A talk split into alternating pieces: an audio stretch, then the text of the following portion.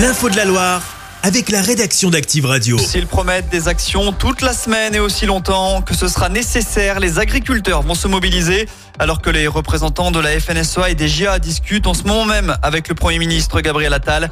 Les éleveurs et producteurs dénoncent le nombre et la complexité des normes auxquelles ils sont soumis. Chez nous, une action avait déjà eu lieu à Andrézieux jeudi dernier concernant le prix du lait.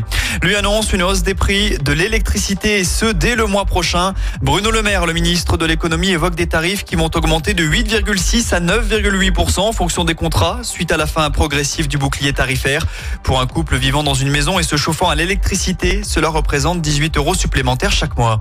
Retour chez nous. À Saint-Etienne, il demande à un homme s'il vend de la cocaïne. Il s'agissait d'un agent de la BAC. Mauvaise pioche pour ce Stéphanois de 25 ans.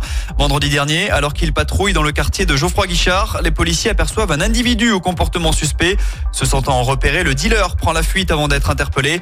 Mais quelques minutes plus tard, un autre homme arrive dans le même secteur et demande à une personne si c'est bien lui qui vend de la cocaïne. Souci, c'était un agent de la BAC. Arrêté également, les deux hommes seront convoqués prochainement devant la justice. Vigilance, si vous devez prendre la 47 ce soir, l'autoroute sera fermée à Rive-de-Gier dans le sens Loire-Rhône à cause de travaux sur un ouvrage. Conséquence, de 21h à 6h, vous devrez suivre un de substitution et ce sera la même chose demain soir.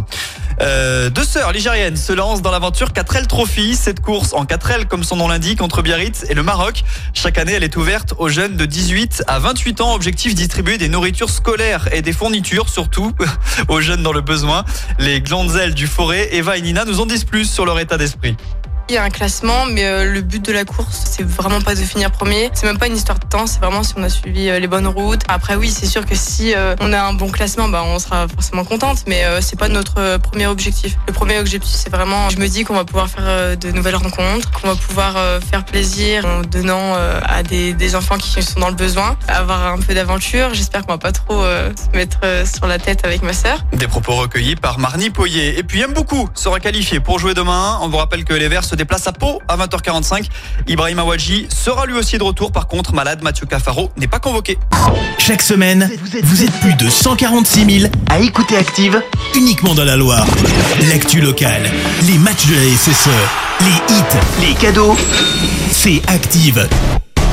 Source Médiamétrie, IR local, habitude d'écoute en audience semaine dans la Loire des 13 ans et plus, de septembre 2021 à juin 2023.